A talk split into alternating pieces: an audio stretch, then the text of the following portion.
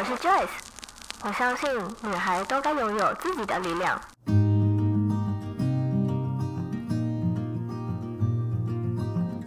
分享，让我们彼此之间不再疏远。不管是财务或身心灵成长，身为女孩的我们，都该拥有精彩的人生。在这里，跟我一起成长，一起阅读不同的生命典范吧。欢迎你来到一则茶室。这一集将接续上一集的内容，Kerry 将持续跟我们分享她在创业这条路上面的精彩故事内容，以及她身为一个超级臣服者，都是受到宇宙大大什么样的祝福呢？那我们就赶快进到今天的内容吧。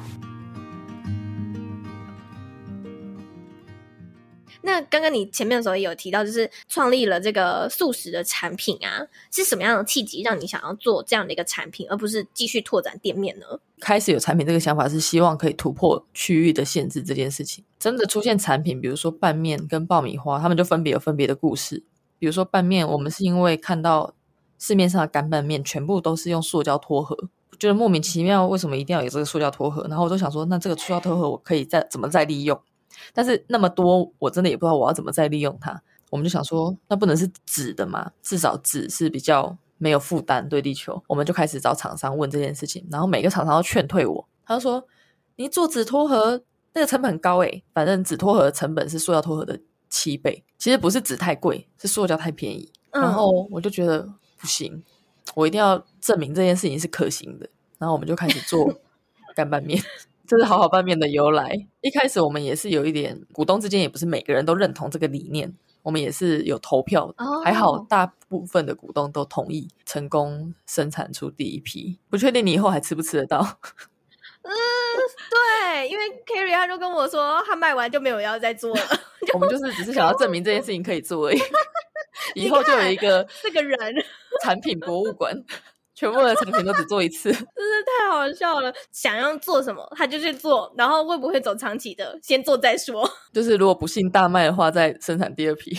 我们做爆米花也是因为台湾，你去看零食的成分，百分之九十八吧都有棕榈油，嗯嗯，因为棕榈油很便宜。棕榈油本身其实不是坏东西，但是是因为它太大量了，任何东西太多都会有问题，就是很多人会。比如说财团，他们会去砍雨林，嗯、种棕榈树。比较都市传说就是会用烧的，故意放火纵火，烧掉之后就那块地就是他就可以比较想办法拿到那一块地来种棕榈树。然后或者是有一些人是拿那块地去做牧场。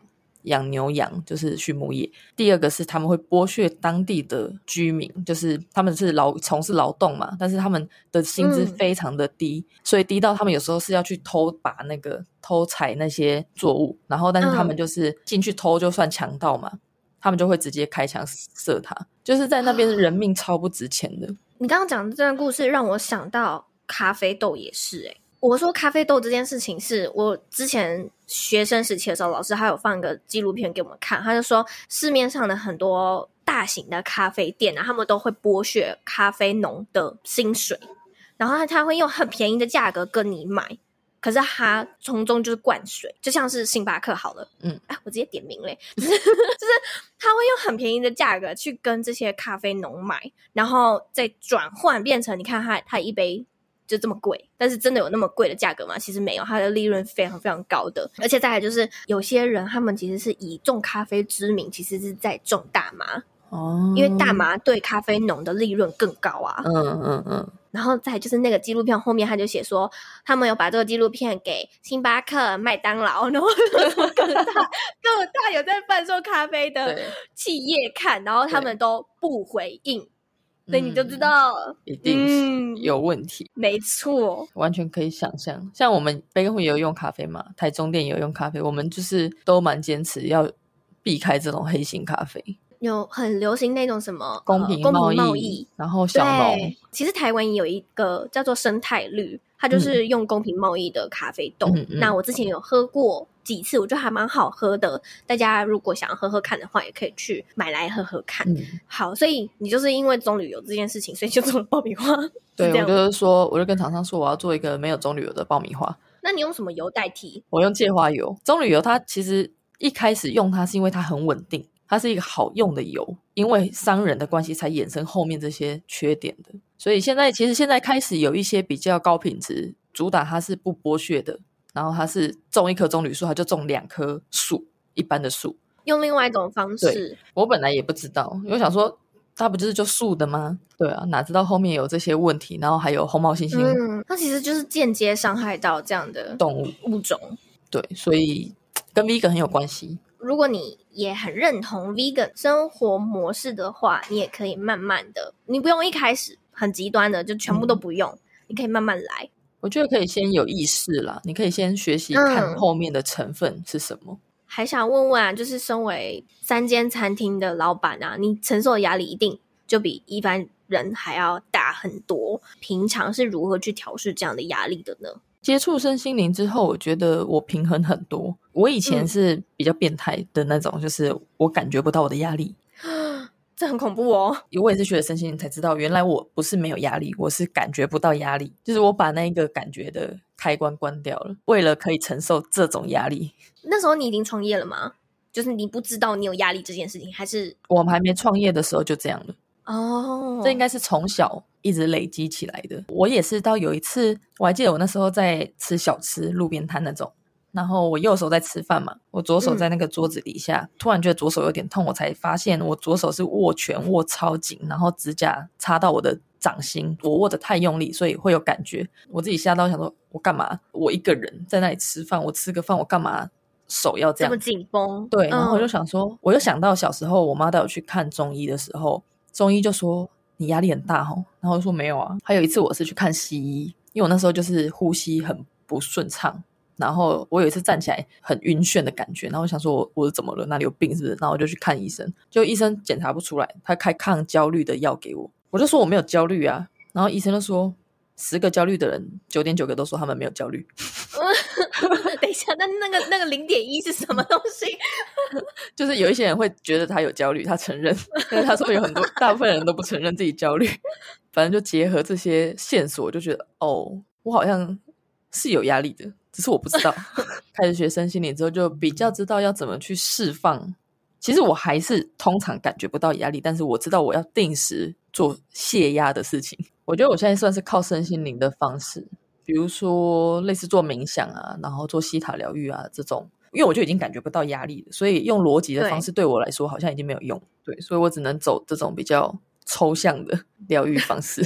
呃，我在采访苏雨欣心理师那一集的时候，我们虽然的主题不是聊压力，可是我们有稍微带到。我们那一集是在聊不完美主义嘛。嗯、我其实也是跟你一样的那种人，就是我一直都觉得说我没有压力，然后身边的一些人都会跟我说你压力太大了，然后我就觉得说没有，嗯、我没有，我很好。我后来才知道说那是我催眠自己的一种方式，告诉自己我很好，我没有压力。所以我就没有压力，然后久而久之之后，你的那个感觉就麻痹了。当你真的感到压力很大很大的时候，你才觉得，嗯，我好像有点怪怪的哦。然后，苏雨欣心理师他就说：“你们这种人就是这样，你们就是对痛的敏感度非常的低，没错，你们就是已经麻痹了。对然后，当你们真的已经非常非常非常痛苦的时候，你们才会觉得说。”嗯，我好像有点不舒服，但是其实你已经非常 痛苦了。没错。然后我那时候听到的时候，我就哦，我好像就在讲我耶。哦，我想起来有，我有，我有在就创业之后，我有在晚上的时候，突然会心里就一个 OS，就是哦，好累哦，然后眼泪就默默流下来，就会这样。然后，但是隔天又没事。对，真的，而且我以前的是逃避的心态，我会觉得说，嗯、哦，睡一觉就好了啦。嗯，可是其实他根本没有好啊，他还在那里啊。你只是先不处理他而已。对，你就是一个逃避的心态，然后你觉得说明天早上起来又是新的一天，这样不是？其实没错，完全不是这样的。他下一次还会再出现，就是如果你不好好的疗愈自己的话，也是因为接触身身心灵之后，我才知道说，如果你这件事情，或是这个课题，或是这个情绪没有在这段期间处理好的话，他会在未来等你，等你释放了，等你学会了，等你释怀了为止。所以真的有机会做功课就好好做。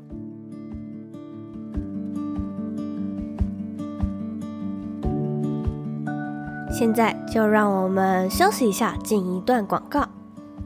如果你听到这里，表示你应该很喜欢一则茶室的节目吧？现在快点到 Instagram 上搜寻 J O Y C E H S H 点 C O，追踪我们，可以在上面看到许多 Podcast 之外的讯息，或是一些 Joyce 的生活分享。想要直接在 Instagram 上面与我互动，也欢迎你私讯我哟。如果你想要用行动支持我的话，可以到 Apple Podcast First Story 上面帮我打新评分，或是也可以直接在下方资讯栏的地方点击赞助连结，请我喝杯茶。或也可以直接购买一则茶室的茶叶组，对我来说都是一种行动上面的支持哦。好啦，广告结束，我们继续回到下半段的精彩内容吧。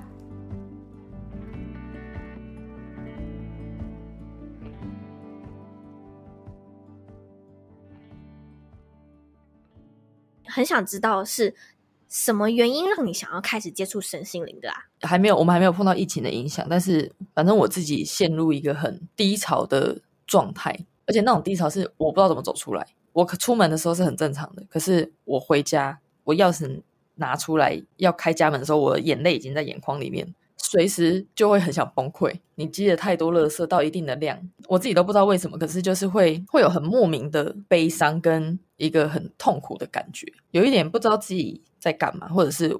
我在这个世界上到底有什么意义？反正就开始接触身心灵，先接触疗，先接触疗愈，然后疗愈师也跟我讲中很多我藏在里面很久的东西，比如说从小就有人教我被利用才是有价值的之类的这种信念。因为他跟我讲这句话的时候，我觉得很合理。对啊，被利用才是有价值的，我觉得很合理。其实它并不是一个真真相嘛，它不是一个真的是这样的事情。然后他也说：“哎、嗯，你觉得时间可以冲淡一切？你觉得过了就好了？”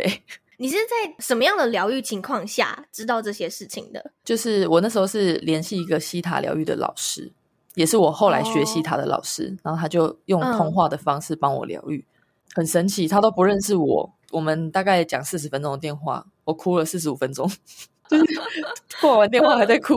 有人帮你把心里面的东西挖出来的感觉。疗愈这件事情其实它是没有终点的，你是每一天每一天。都有发现，都有挖掘出以前的一些创伤，或是你需要疗愈的东西。而且有些事情可能是要追溯到你小时候，甚至你没有记忆的时候。呃，西塔疗愈它其实有些可能会回溯到你的前世，对，或者是你的灵魂深处的一些伤痛的。这个真的就是一辈子的事情。那你开始接触身心灵之后，你觉得不论是在身体还是你的心灵上面有什么样的改变吗？认识我比较久的朋友就会觉得，偶尔联络的时候，他们就会说：“你怎么了？”就是他们觉得我讲话不像我，我是很 man 的那种人，就是很很硬啊，然后不太会去讲什么好听的话，嗯、我会觉得很肉麻、很假。我现在就很愿意称赞人，是真心的那一种。我以前可能觉得很好的时候，我也不会称赞人，因为我就觉得这样很怪、很刻意。对，现在我觉得现在表达自己会变成一个比较自然的方式，那现在就会比较愿意跟人家分享一些。事情啊，分享一些过程，然后比较能表达自己的情绪。那我知道 Carrie 是一直以来都是一个很臣服的人，那你可以跟我分享一下你臣服的过程中有什么样的故事吗？应该从小就是臣服人的吧。然后有一次应该是念研究所还是大学的时候，反正我要去香港玩，然后已经出门了，嗯、我发现我没带护照，莫名其妙护照在哪里？然后回家找。我以前就是比较迷信，我回家我就上我家神明厅，不不会问说护照在哪里。为什么是这样问呢？因为我找不到，我在护照该在的任何地方找都找不到。我想说，我就问在家里吗？然后在哪一个房间？然后就一直宝贝问，然后就 你的飞机都走了吧？反正我就改机票，我就延迟，然后找到了，就是好像就在那一个抽屉，但是我前面就是找不到，就在我一开始觉得鬼，鬼遮眼的那种感觉，就是真的找不到，我就觉得 OK 好 fine，然后我就。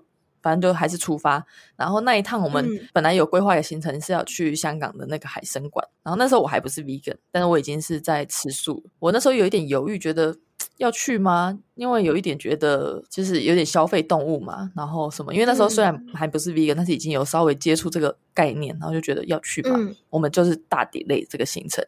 那我就刚好想说，那我们不要去，删掉这个行程，就这样玩玩玩玩回来，在回程的飞机，他都会发报纸，那我就看报纸，头条新闻就是香港的那个海洋公园热气球坠毁，然后超多人受伤，而且那个就是我要去，我本来要去的那一天。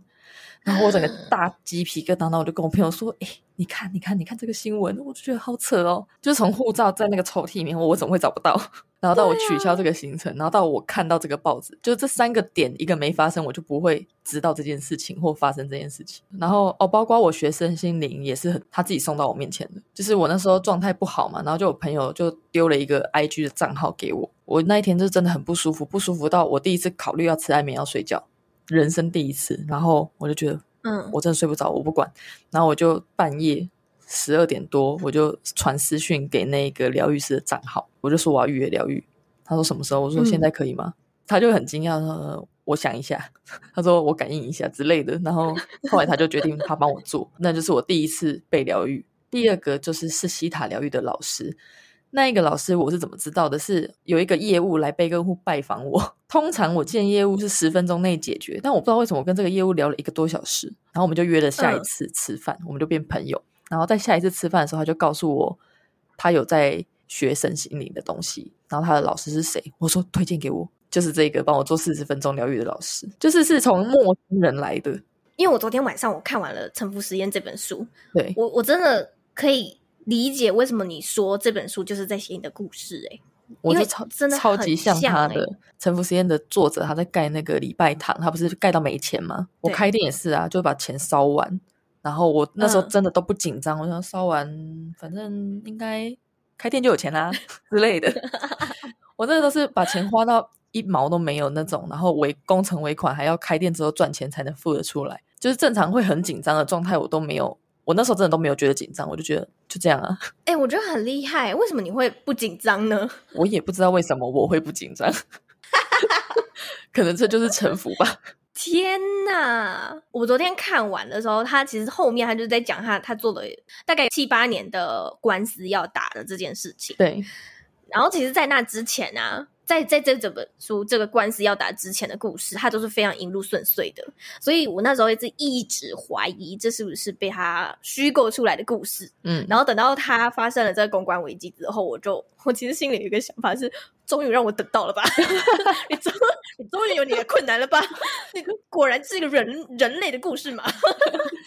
就像我淹水一样，终于遇到困难了。因为我就觉得说，如果你一辈子都这么顺遂，然后你写完这本书，我真的不相信你。可是如果你真的有一点困难了，然后你还是继续臣服，你的可信度就真的就提高了啊！嗯，这个月开始我就想要开始臣服嘛，嗯、然后我在上个月底之前的时候，我就完全刻意的不安排我的所有的行呃行程，然后就在上周跟这周之间，我有一堆要我出席的合作。嗯，但是那不算是合作啊，可能就是呃有什么展览啊，或者是有什么聚会啊，然后想要我去啊之类的。然后以前的我，我都会是啊不要，啊好累，啊要去台北不要，然后嗯嗯不认识的人，或者是有不想见的人，嗯不是啦，我都会尽量的推掉。然后可是呢，我全部都接下了，我十一月的行程就几乎快满了。我不知道那些事情会怎么样的发生，但是我就觉得说，那我就去吧。对反正一定会有好玩的事情嘛，就带着一种开放的心情去这些地方，一定就会遇到一些事。怎么后面就是偏向身心灵的呢？没办法，其实身心灵跟事业太有关系了。很多人都觉得事业是事业，心理是心理，但这两个太有关系了。我觉得事业，因为我开始做自媒体之后，我其实最大的体悟是，做自媒体是在心灵上面成长最快速的一个事业，因为你要开始了解自己，跟自己对话，然后你可能会有很多的问题出现，嗯、像是我为什么我会被数字绑架啊？为什么我会跟别人比较啊？嗯、这些的，然后就会开始去挖掘，就默默的心灵上面就得了成长，这样。而且你也会，你也有很多机会去听别人的故事，有时候会听到你自己的有一部分跟你很像的地方。对。就会有那种很很深很深的共鸣。那今天我们跟 Carrie 聊了这么多，最后呢，我都会问我的来宾固定问题是：如果你的生命只到此刻的话，你会有遗憾吗？没有，这在你问我这一题之前，我前阵子有在想这件事情。我记得我以前会很担心我我家人，然后我记得我有一次真的问他说：“哎，如果我现在死掉会怎样？”然后他就说：“嗯、那也没办法啊，而且如果我一直难过或者是一直不放手的话，你也会走不开啊什么的。”他就是看得很开，然后我就觉得，嗯，那我就放心了。不然我有时候真的会觉得我不能死，我不能随便死掉。当然是不能随便死掉，但是我会觉得说要活下去的意志力。我觉得有点过强、过度，就是生存意志太强，所以就会很很累。我问完他这件事情之后，我自己就是觉得比较放宽心。然后因为学身心灵嘛，所以比如说我也会跟我妈说：“哦，我很爱你哦”之类的。就是我觉得我该讲的话，就是都有讲。我不会说我已经要要死，然后我家人还不知道我很爱他，或者我爱的人还不知道我很爱他。我觉得现在就是。有机会跟朋友相处，跟家人相处，我会很充分的去表达我的感情，确保我没有下次机会的事，我不会有遗憾啊！这句话真的是超棒的，我很喜欢的那个《圣人心态》的作者，他自己有 podcast，然后他之前有采访那个威尔史密斯，嗯，然后威尔史密斯的那一集他就讲到说，我们常常都会跟身边的朋友说 goodbye，可是你是真的 good？bye 吗？嗯，还是你只是很敷衍的，就是 goodbye，嗯，然后你觉得自己跟他下一次还会再见面，因为人生无常，你不知道你下一次会不会再跟这个人见面，所以你要把每一次的 goodbye 都变成是 goodbye，嗯，真的是好好的再见。你跟每一个人讲的每一句话，你不知道会不会都是最后一句话。真的，我刚刚你在讲这个故事之前，我本来想说，我真的很庆幸我身边还没有那种突然离开的人。就是朋友，有一些人不是碰到朋友突然离开嘛？Uh, 结果你讲完这个，我突然想到，哦，我爸就是那个突然离开的人嘞。然后就觉得，嗯，真的，就是如果我那个时候，我就我那个时候就是现在我话，应该会很不一样。嗯，我觉得今天的访谈，我学到好多东西，不论是知识方面，或者是呃心灵方面的成长，我觉得我受益良多。那最后，如果有听众朋友们想要找到 Carrie，或者是想要去你的餐厅的话，可以在哪里找到你呢？呃，Instagram 三个餐厅的 Instagram 都在我我的个人的账号上面也找得到。好，我会把相关的连接，不论是餐厅的，或者是你个人的，或者是你的产品的连接，我都会放在这一集的资讯栏的地方。对，那真的很强烈的推荐大家可以去吃吃看 Carrie 的餐厅。我自己还没有三间吃完。可是我一定会全部都打卡一遍的。那 好，那再一次感谢 Carrie 来到一则茶室跟我们分享故事。那我们就在这边跟听众说个拜拜吧。谢谢，拜拜拜拜。听完上下两集，你是不是也跟我一样都被 Carrie 圈粉了呢？在我第一次出访完以及采访完之后，我真的觉得她实在是一位真的很令人佩服的。一位女性，不论是身为企业家的她，或者是正在身心灵路上疗愈自己的 Carrie，我们都一样，都是在自己人生道路上发光发热的人。这两集内容听下来，我们从 Carrie 是如何创业，以及为什么会想要开始推广蔬食，进而发掘了自己的内在，开始疗愈自己。其实这些都是环环相扣的。就拿我自己来说好了，我自己也是先接触了断舍离，进而认识了极简以及环保，最后我才认识了蔬食对于环保的重要性，扩展到了自己的生活方面，不论是饮食、生活用品，都开始使用对地球无伤害的商品，而因为我们都相信这个理念，都同意这个价值观，自然我们的身心。灵，也就拥有了正能量，达到了一个正循环。如果你觉得这两集的内容对你有帮助的话，欢迎你可以截图这两集分享到 Instagram 现实动态上面，并且 tag 我的 IG 账号 J O Y C E H S H 点 C O，写下你的心得感想。也欢迎你可以点击下方资讯栏，点击赞助链接，请我喝杯茶，或是可以直接购买一则茶室的茶叶组。对我来说，都是一种行动上面的支持哦。那我们就下周三早上八点准时相见喽，拜拜。